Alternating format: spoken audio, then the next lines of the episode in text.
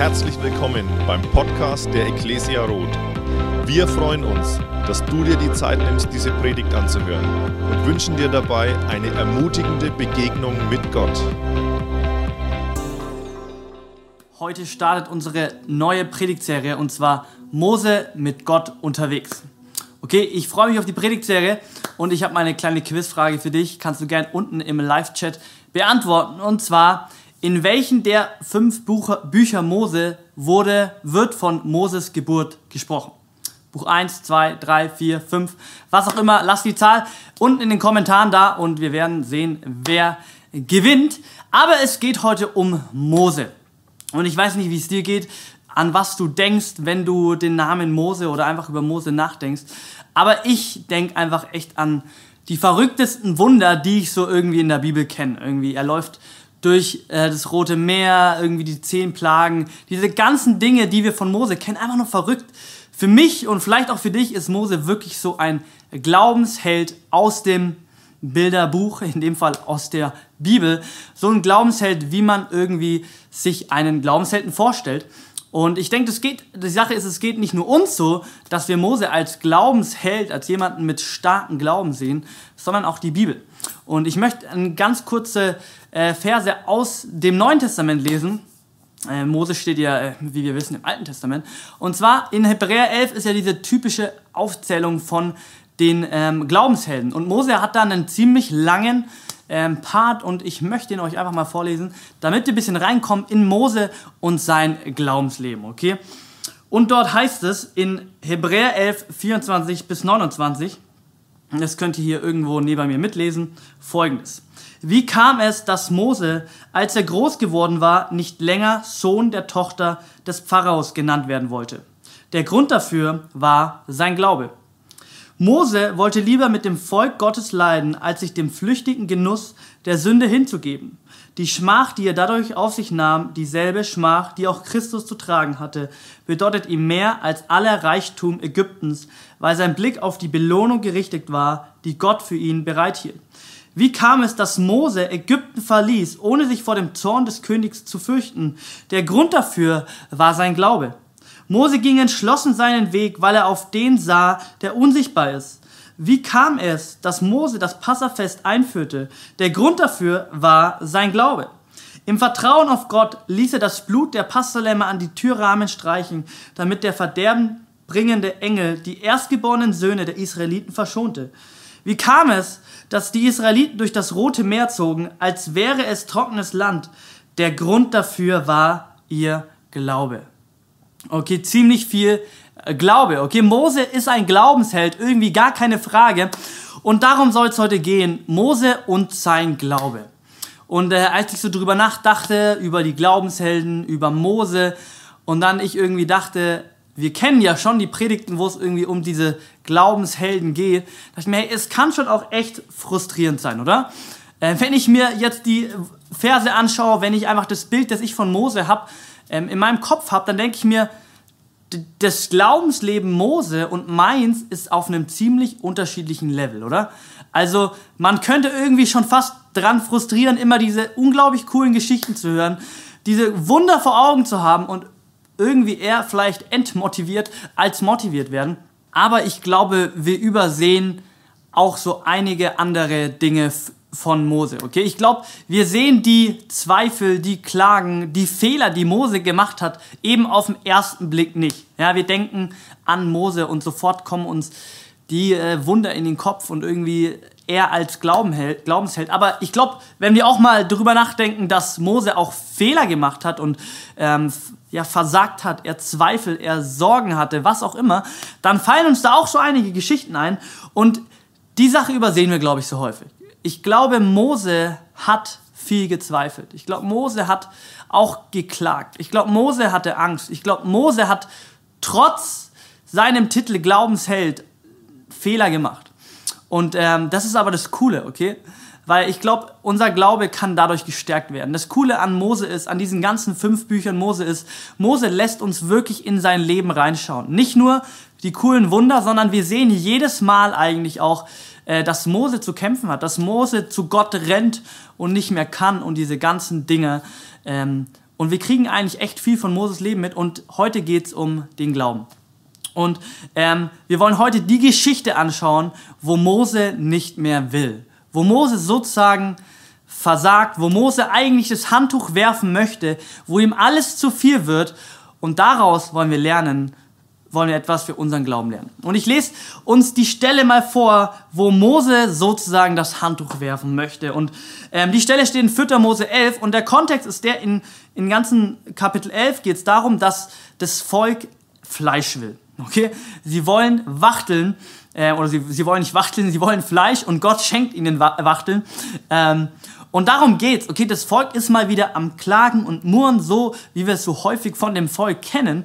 Ähm, und Mose packt diesmal nicht mehr. Okay, hundertmal hat das Volk geklagt und es gab irgendwie Schwierigkeiten und er ist immer mitgezogen und jetzt hat, hat er irgendwie keinen Bock mehr, kann man nicht sagen. Das klingt so, als würde er einfach keine Lust mehr haben. Jetzt kann er einfach nicht mehr. Er kann einfach nicht mehr. So wie du und ich vielleicht so häufig in unserem Glaubensleben auch. Und dort lesen wir Folgendes um mal so richtig in die Geschichte einzutreten.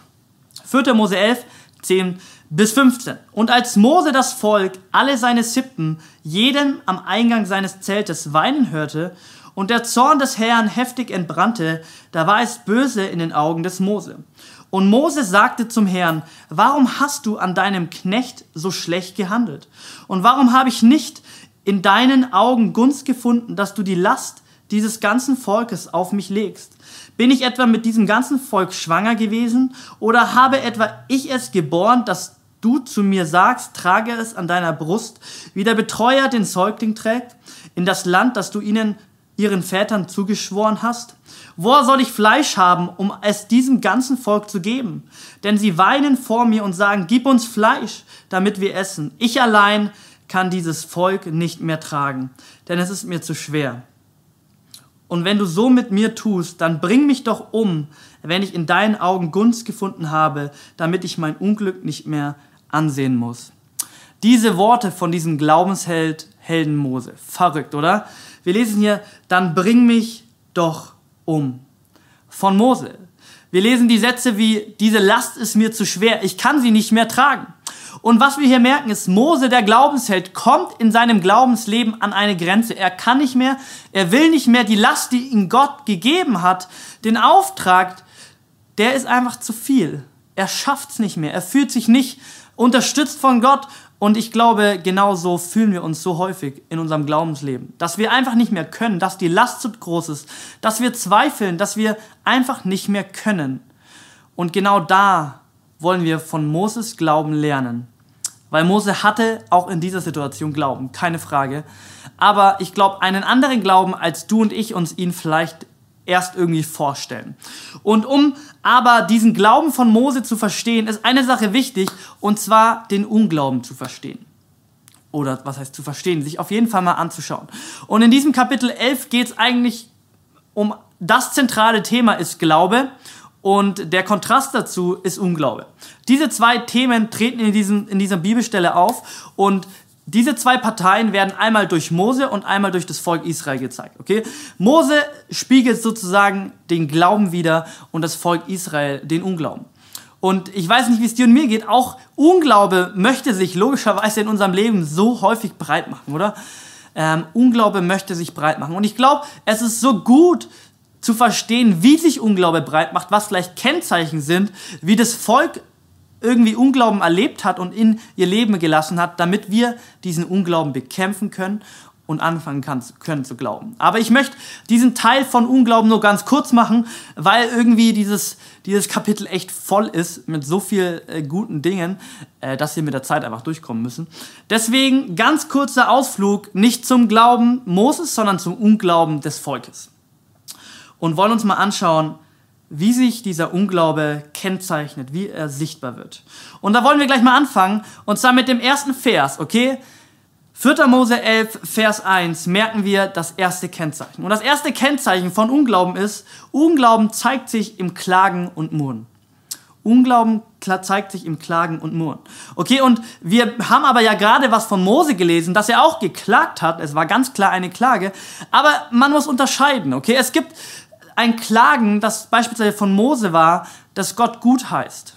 Aber dieses Klagen und Murren des Volkes ist ganz klar böse in den Augen des Herrn, so wie wir es auch lesen in diesen Kapiteln. Warum? Was ist der Unterschied? Okay, wir merken ganz klar, dieses Volk, dieses Volk bereut den Weg, den sie mit Gott gegangen ist. Sie klagen und murren über ihre Vergangenheit. Sie sagen eigentlich eine Sache, Gott, dass wir dir gefolgt sind, oder besser gesagt, dass wir Mose gefolgt sind, war ein Fehler. Und dieses Klagen und Murren ist ein klares Anzeichen von Unglauben. Dieses Bereuen, dieses Ausdrücken, dass Gott einen Fehler gemacht hat in meinem Leben. Und das lesen wir auch in Vers 20. Dort sagt Gott, weil ihr den Herrn, der in eurer Mitte ist, verworfen und vor ihm geweint und gesagt habt, warum sind wir aus Ägypten ausgezogen? Es war ein Klagen und Murren, wo sie Gott verworfen haben aus ihrer Mitte ein Zeichen von Unglauben. Und ich weiß nicht, wie, wie sich vielleicht manchmal in deinem oder auch in meinem Leben Unglaube, Zweifel stark machen will, dass es so häufig der Punkt ist, dass wir anfangen, möglicherweise Gott Schuld zuzuschieben. Anfangen, sagen, hey, das war falsch, da hat wohl Gott irgendwie was falsch laufen lassen. Ein Kennzeichen von Unglaube. Und das ist eigentlich so, das will ich schon so stehen lassen und schon zum nächsten Kennzeichen kommen, weil es mir nicht darum geht, irgendwie heute so viel über Unglaube zu erzählen, sondern eher auf den Glauben zu sprechen zu kommen. Aber ich glaube, es ist wichtig, einfach mal zu, zu lernen, auch aus den Fehlern des Volkes, wo Unglaube sich breit macht. Das war einmal, Unglaube zeigt sich im Klagen und Murren. Zweites Mal, Unglaube nimmt keine Position ein. Unglaube nimmt keine Position ein. In Vers 4 lesen wir folgendes. Und das hergelaufene Volk, das in ihrer Mitte war, gierte voller Begierde. Und auch die Söhne Israel weinten wieder und sagten, wer wird uns Fleisch zu essen geben? Das ist ein interessanter Vers, okay? Wir lesen hier von einem hergelaufenen Volk. In einer anderen Übersetzung auch Mischvolk, okay? Und das hat da den Ursprung, dass als dieses Volk Israel aus Ägypten ausgezogen ist, da dachten sich andere Völker auch, oder halt teilweise, nicht die ganzen Völker, aber einfach halt verschiedene Sippen, was auch immer, hey, ich will lieber mit diesem Volk ausziehen, äh, weil ich habe beispielsweise gerade erlebt, was dieses, was Gott so für Plagen schicken kann. Ich denke, ich bin auf der sicheren Seite, wenn ich mit diesem Volk Israel ausziehe. Also waren die ganze Zeit auf dieser Reise nicht nur das Volk Israel unterwegs, sondern eben auch ein Mischvolk. Es waren verschiedene Völker da, die eigentlich Gott nicht als Herrn ansehen, die nicht im Glauben stehen. Und es ist so interessant, natürlich, wenn es schwer wird, dann fallen zuallererst die, die nicht mal eigentlich den Glauben haben, denen eigentlich nicht mal Gott unbedingt folgen, weil sie Gott kennen und lieben, sondern weil sie ihm einfach folgen, ähm, weil sie es halt wahrscheinlich damals irgendwie als besser empfunden haben. Und dieses Mischvolk, dieses hergelaufene Volk fängt zuallererst an, in der Mitte des Volkes mit, ihren, mit ihrer Begierde des, gegenüber dem Fleisch irgendwie zu haben und fängt an zu zweifeln, fängt an, Unglaube macht sich breit. Und die richtige Antwort von dem Volk Gottes, von dem Volk des Glaubens, wenn man es so sagen möchte, wäre eigentlich folgende Sache, Position einzunehmen. Es wäre das Richtige, dass das Volk sagt, wenn sie merken, hey, diese Leute, die einfach nur mit euch gezogen sind, die fangen jetzt an zu murren und zu klagen, dann wäre das wär für die Israeliten klar gewesen, hey, stopp, wir folgen unserem Gott und setzen unsere Hoffnung trotzdem auf ihn. Auch wenn wir vielleicht kein Fleisch haben. Aber was lesen wir hier? Und auch die Söhne Israel weinten wieder und sagten, wer wird uns Fleisch zu essen geben? Und wir merken, wie Unglaube beginnt passiv zu werden, keine Position, keine klare Position einzunehmen.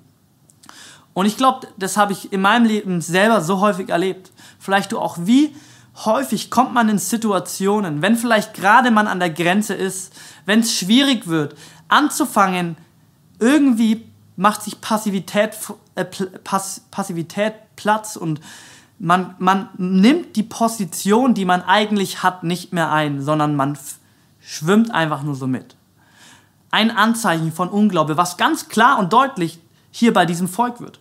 Und ich möchte weitergehen zum dritten, okay? Und zwar Unglaube zeigt sich im Zurückblicken. Im Zurückblicken. Und dort lesen wir in Vers 5 folgendes.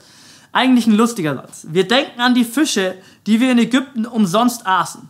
An die Gurken und an die Melonen und an den Lauch und an die Zwiebeln und an den Knoblauch.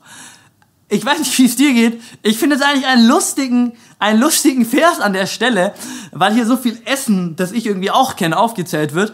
Aber eigentlich ist es einer der traurigsten Verse. Warum? Dieses Volk Gottes, die Israeliten haben über Jahre geschrien unter diesem unter der Sklaverei in Ägypten gelitten. Sie wollten nicht mehr. Sie wollten nach Hause, oder was heißt, sie wollten nach Hause? Sie wollten Freiheit haben. Sie wollten nicht weiter unter Sklav, Sklaven sein, die dauernd nur Sklaverei werden, die nicht frei sind. Und plötzlich macht sich Unglaube breit und sie, sie sehnen sich nach, der, nach, der Spe nach den Speisen Ägyptens. So unglaublich traurig eigentlich, oder nicht? Unglaube macht, macht diesen Volk, macht uns, glaub alle, wenn Unglaube kommt, unseren, ja, stumpft unseren Glauben echt ab. Stumpft unsere, die Dinge, die, die wir, die eigentlich gut für uns sind, wirklich ab und irgendwie wollen sie lieber wieder die Melonen und Gurken in einem Land, wo sie Sklaven sind, als irgendwie in Freiheit leben. Und Unglaube macht sich breit. Und ich glaube, ein Kennzeichen ist eben, wenn wir anfangen zurückzublicken. Wenn wir anfangen zurückzublicken nach hinten, wo wir möglicherweise Jesus noch nicht kannten, wo wir noch Heiden waren und irgendwie sagen, oh, es war doch alles einfacher vor Jesus, vor dieser Glaubenssache. Es war so schön, man musste nicht nachdenken. In Sünde zu leben war doch eigentlich gar nicht so schlecht. Es wird mir jetzt irgendwie einfach zu anstrengend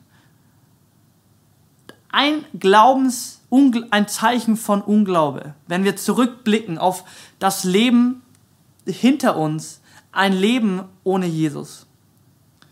Und die letzte Sache ist, Unglaube zeigt sich in der Perspektive, in der Perspektive von dem Volk und von dir und mir. Und dort gibt es zwei ganz offensichtliche Sachen. Und zwar das eine ist, dann, wenn wir weiterlesen, kommt, kommen diese Wachteln, also dieses unglaubliche Wunder, für ein Millionenvolk kommen so viel Wachteln, dass jeder zehn Stück hat, okay? Einfach so in der Wüste. Also ein Wunder, wie wir uns das nicht vorstellen können. Und eigentlich die angemessene Antwort auf dieses Wunder, und das gab's, normalerweise war das so häufig auch die Antwort vom Volk, wäre was gewesen, wenn sie am nächsten Morgen aufstehen und die sehen diese Millionen von Wachteln überall rumliegen, diese, die, dieses Wunder Gottes, dann, wär, dann, dann ist eigentlich die automatische, die automatische Antwort für uns als Leute, die glauben, folgende. Wir fallen auf die Knie und staunen darüber, was Gott getan hat. Wir tun eventuell Buße, dass wir irgendwie ihm nicht vertraut haben, dass er uns so versorgt. Eigentlich hätte das Volk auf die Knie fallen müssen, voller Buße, voller Staunen, auch voller Dankbarkeit, dass Gott jetzt so ein unglaubliches Wunder tut. Aber wir lesen in Vers 32 folgendes. Und das Volk machte sich auf diesen ganzen Tag und die ganze Nacht und den ganzen folgenden Tag und sie sammelten Wachteln ein. Und sie haben einfach nur die Dinger in sich reingefressen, ohne irgendeine Perspektive, irgendeinen Blick auf Gott zu werfen. Unglaube macht sich sichtbar in der Perspektive, die wir haben. Gott ist aus ihrer Perspektive und nur noch auf Fleisch gewesen. Es ist so, es klingt so hohl, wie es auch wirklich ist eigentlich, wenn ich das so sagen darf. Und die zweite Sache ist auch eine Sache der Perspektive. Unglaube macht unfähig, die täglichen Wunder Gottes zu sehen. Hey, dieses Volk erlebt seit weiß nicht wie langer Zeit tagtäglich ein übernatürliches Wunder. Und zwar Manna. Dieses Volk erlebt seit so langer Zeit, dass Gott sie versorgt und immer genug in der Wüste, ohne nichts. Und sie vergessen dieses tägliche Wunder, den täglichen Segen, den ihnen Gott gibt. Den sehen sie gar nicht mehr. Die Perspektive ist weg, weil Unglaube sich breit gemacht hat. Und ich weiß nicht, wie es dir geht. Ich, ich merke bei mir so oft, wenn Unglaube, wenn Zweifel kommen, dann sehe ich die täglichen Wunder, die täglichen, den täglichen Segen, den mir Gott gibt oder auch gegeben hat, nicht mehr, sondern ich sehe nur noch das, was ich eventuell will oder was ich nicht habe. Unglaube macht sich, glaube ich, so häufig, so schnell Platz in unserem Leben. Und jetzt ist es normal, okay? Es geht nicht darum, dass wir nicht zweifeln dürfen und klagen dürfen. Das merken wir gleich an, an dem Glauben Mose. Aber es geht darum, dass wir einfach erkennen, wenn sich Unglaube bereit macht und was es für Auswirkungen hat, dass wir ihn bekämpfen können. Okay, aber jetzt wollen wir anfangen, auf Mose zu gucken. Auf diesen Glaubenshelden. Auf diesen Glaubenshelden, der eben nicht nur ein stärkeres Vermögen an Glauben hatte, sondern einfach anders mit solchen Situationen umging. Manchmal vielleicht. Wir gehen bestimmt auch gut damit um. Aber folgende Sache zu Mose. Okay? Und zwar merken wir, können wir zwei Dinge von Mose lernen. Und die erste Sache, den ersten Text haben wir schon gelesen. Das war ganz am Anfang, wo wir davon lesen, dass Mose keinen Bock mehr hat und sein Handtuch werfen will und sich eigentlich wünscht, gar nicht mehr zu leben. Das ist der erste, die, die, erste Aussage von Mose und davon können wir ganz viel lesen. Und der erste Punkt ist der Glaube Moses im Klagen. Der Glaube Moses im Klagen. Und Mose ist da am Ende. Okay, ich will es nicht nochmal lesen, aber Mose ist am Ende. Wir merken es, er kann nicht mehr, er will nicht mehr, er ist an seiner Grenze. Er hat eine Glaubenskrise. Er kann nicht mehr, er kann diese Last nicht mehr tragen. So schlimm, dass er dir sogar sagt, bring mich um. Und was macht Mose jetzt? Was passiert jetzt? Bekommt er plötzlich irgendeinen geistlichen Schub, kommt plötzlich von 0 auf 100 ein Gefühl in ihn hoch und eine Kraft in ihn hoch, dass er plötzlich einfach vorangehen kann und Glauben haben kann. Was passiert? Was macht Mose? Und wenn wir ganz genau hingucken, merken wir, dass Mose nicht irgendwie mehr Glauben in sich trägt von Anfang an als du und ich. Nicht irgendwie der Heldenstatus von Mose irgendwie da ist und ihm alles leichter fällt. Wir merken, eine entscheidende Sache, die Mose macht. Und zwar folgende. Ich möchte es nochmal lesen in Vers 10. Und als Mose das Volk, alle seine Sippen, jeden am Eingang seines Zeltes weinen hörte und der Zorn des Herrn heftig entbrannte, da war es böse in den Augen des Moses. Und jetzt kommt's. Und Mose sagte zu dem Herrn. Und Mose sagte zu dem Herrn. Mose betete. Moses Glaube gewinnt seine Stärke in der Beziehung zu Gott. Und das ist die erste Sache, die wir lernen dürfen. Der Glaube hat seine Stärke in der Beziehung zu Gott. Diese Klage, es ist ganz kleine Klage, die Gott, die Mose hier an Gott spricht, ein Gebet. Und das ist die Stärke von Moses Glaube. Nicht, dass Mose von Anfang an irgendwie voller Glauben war und, und irgendwas kam plötzlich über ihn. Nein, Mose hatte Angst. Mose konnte nicht mehr. Mose klagte, so wie du und ich. Aber Mose kam mit seiner Klage zu Gott und weil er zu Gott kam, durch die Beziehung, stärkte es seinen Glauben. Der Mann, der nicht mehr konnte, der Mann, der verzweifelt war, der platt war, der ausgebrannt war, der Mann, der enttäuscht war von Gott, der sich ungerecht behandelt gefühlt hat. Das lesen wir so in seiner Klage. Er sagt, hey, er, ich dachte, dass Gott, du mit mir bist, dass ich Gunst bei dir gefunden habe. Ich dachte, dass, dass du dein Volk ins verheißene Land trägst und nicht ich auf meinen Schultern. Er klagt, er ist an einem Grenzen, er kann nicht mehr, aber er wendet sich zu Gott, er betet zu Gott. Und dadurch gewinnt sein Glaube an Stärke und an Kraft. Nicht einfach, weil er irgendwie irgendein stärkeres Vermögen in sich trägt, sondern er stärkt seinen Glauben in der Beziehung zu Gott. Und das ist die erste Sache, glaube ich, die, die, die ich lernen durfte bei der Vorbereitung und die wir lernen einfach, die wir lernen dürfen. Hey, unser, unser, unser, unser Glaube ist nicht stark aufgrund von irgendwelchen Umständen, auch nicht aufgrund von meiner Energie oder ähm, was auch immer, sondern mein Glaube ist stark und wird, gewinnt an Stärke durch die Beziehung zu Gott. Wenn ich zu ihm komme und in Beziehung mit ihm lebe. So wächst mein Glaube, so kann ich einen starken Glauben erleben. Das war ein Geheimnis, wie man es auch immer nennen will, Moses. Der Glaube, hat seine Stärke in der Beziehung zu Gott. Und jetzt kommen wir zur zweiten Sache, was wir irgendwie von dem Glauben Moses lernen können. Und ähm, das alles spielt sich dann ein paar Verse später ab. Gott antwortet zuerst auf die Klage, die wir gerade gelesen haben von Mose. Und er antwortet ihm, dass er 70 Älteste einsetzen soll und das Fleisch kommen wird, diese Sachen. Und dann fängt Mose an mit einem zweiten sozusagen Gebet an Gott. Und ich, ich würde diesmal sagen, es ist ein, kein Klagegebet, sondern eher ein zweifelndes Gebet. Ähm, und genau aus diesem, auch aus dieser Stelle können wir einiges lernen über den Glauben Moses. Okay? Und ähm, den möchte ich mal vorlesen. Ähm, also Gott verheißt und sagt gerade Mose, hey, es wird morgen Fleisch geben. Und Mose reagiert folgendes. Und Mose sagte, 600.000 Mann Fußvolk zählt das Volk. Also Männer und äh, Frauen und Kinder nicht mitgerechnet. 600.000 Mann Fußvolk zählt das Volk. In dessen Mitte ich bin. Und da sagst du, Fleisch will ich ihnen geben, dass sie einen ganzen Monat davon essen. Können so viele Schafe und Rinder für sie geschlachtet werden, dass es für sie ausreicht? Oder sollen alle Fische des Meeres für sie eingesammelt werden? dass es für sie ausreicht. Und der Herr sprach zu Mose, ist die Hand des Herrn zu kurz, jetzt sollst du sehen, ob mein Wort für dich eintritt oder nicht. Der Glaube Moses im Zweifeln. Und Mose kommt erneut an eine Grenze. Davor lesen wir, dass es einfach zu viel Last für ihn war. Er konnte nicht mehr. Der Auftrag Gottes war zu schwer.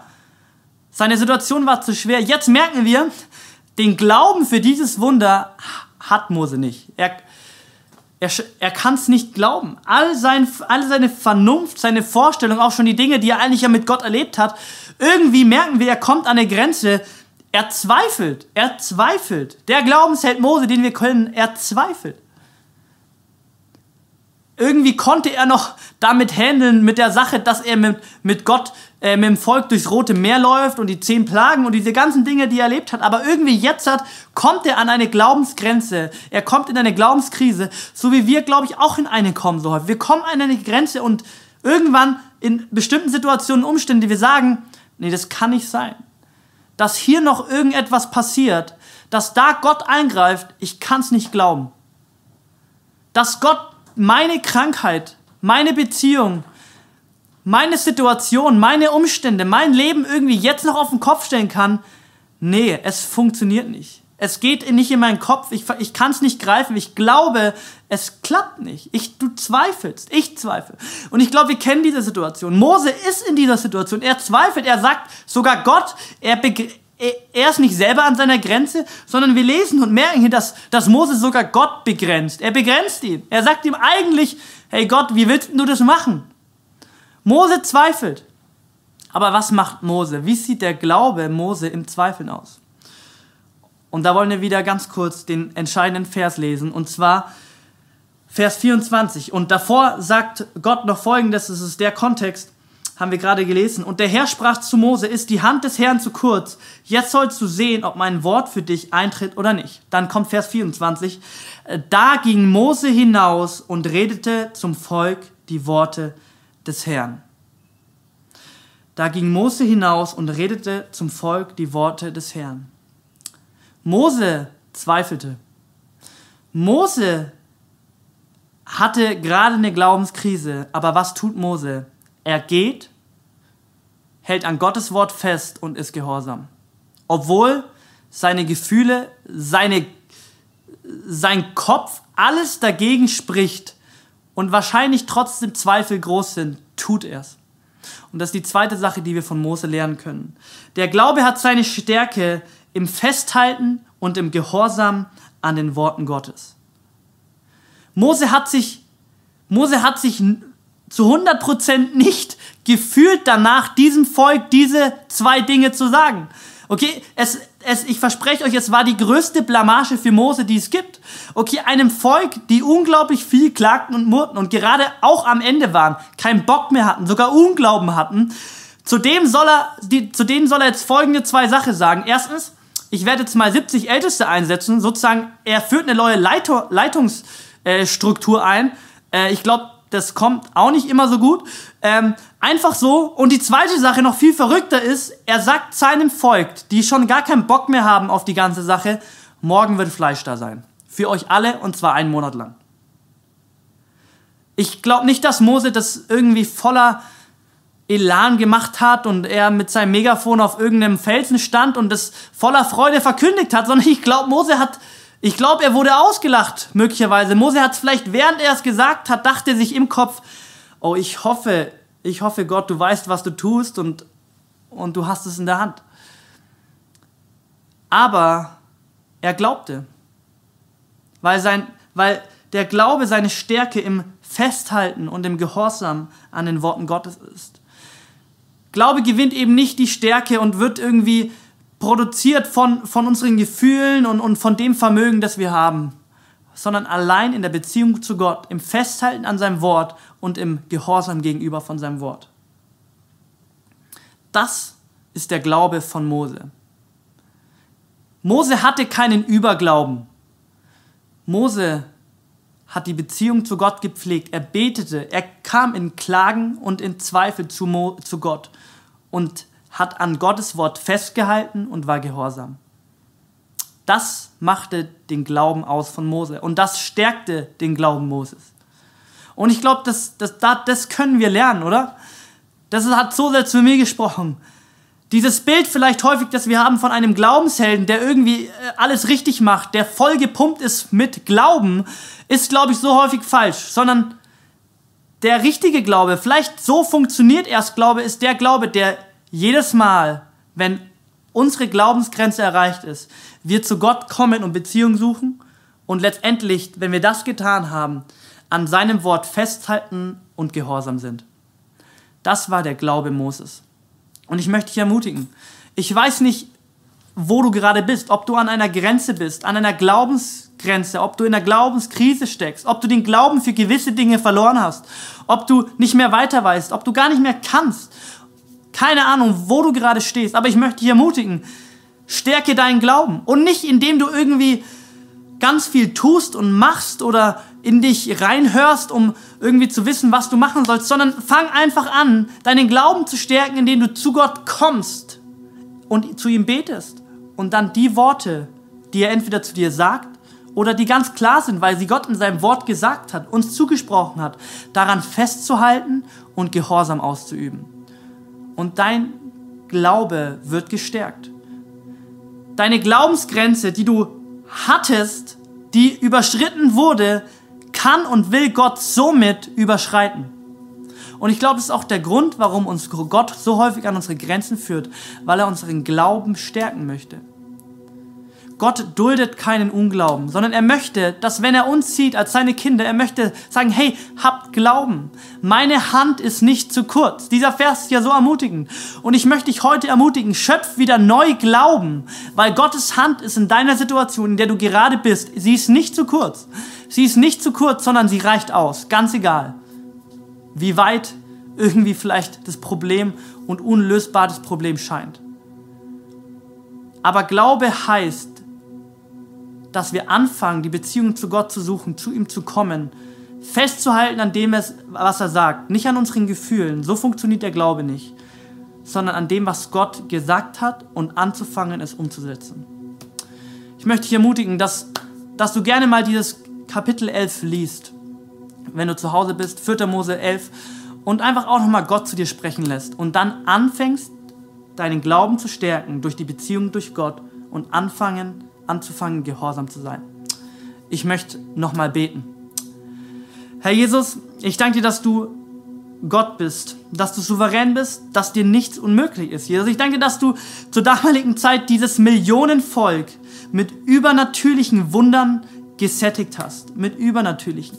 Ich denke, dass dein Arm nicht zu kurz ist, dass dein Arm damals nicht zu kurz war und heute auch nicht mehr zu kurz ist. Und du siehst mein Leben, du siehst unser Leben. Du siehst jede Person, die gerade vor, dieser, vor diesem Bildschirm sitzt und ich bete, dass sie anfangen können, dass sie voller Zuversicht zu ihrem Papa, zu dir Gott kommen, der, der, der keine kurzen Arme hat und anfangen zu dir zu rufen, ob es in Klage ist, ob es mit Zweifeln ist, was auch immer, zu dir zu kommen.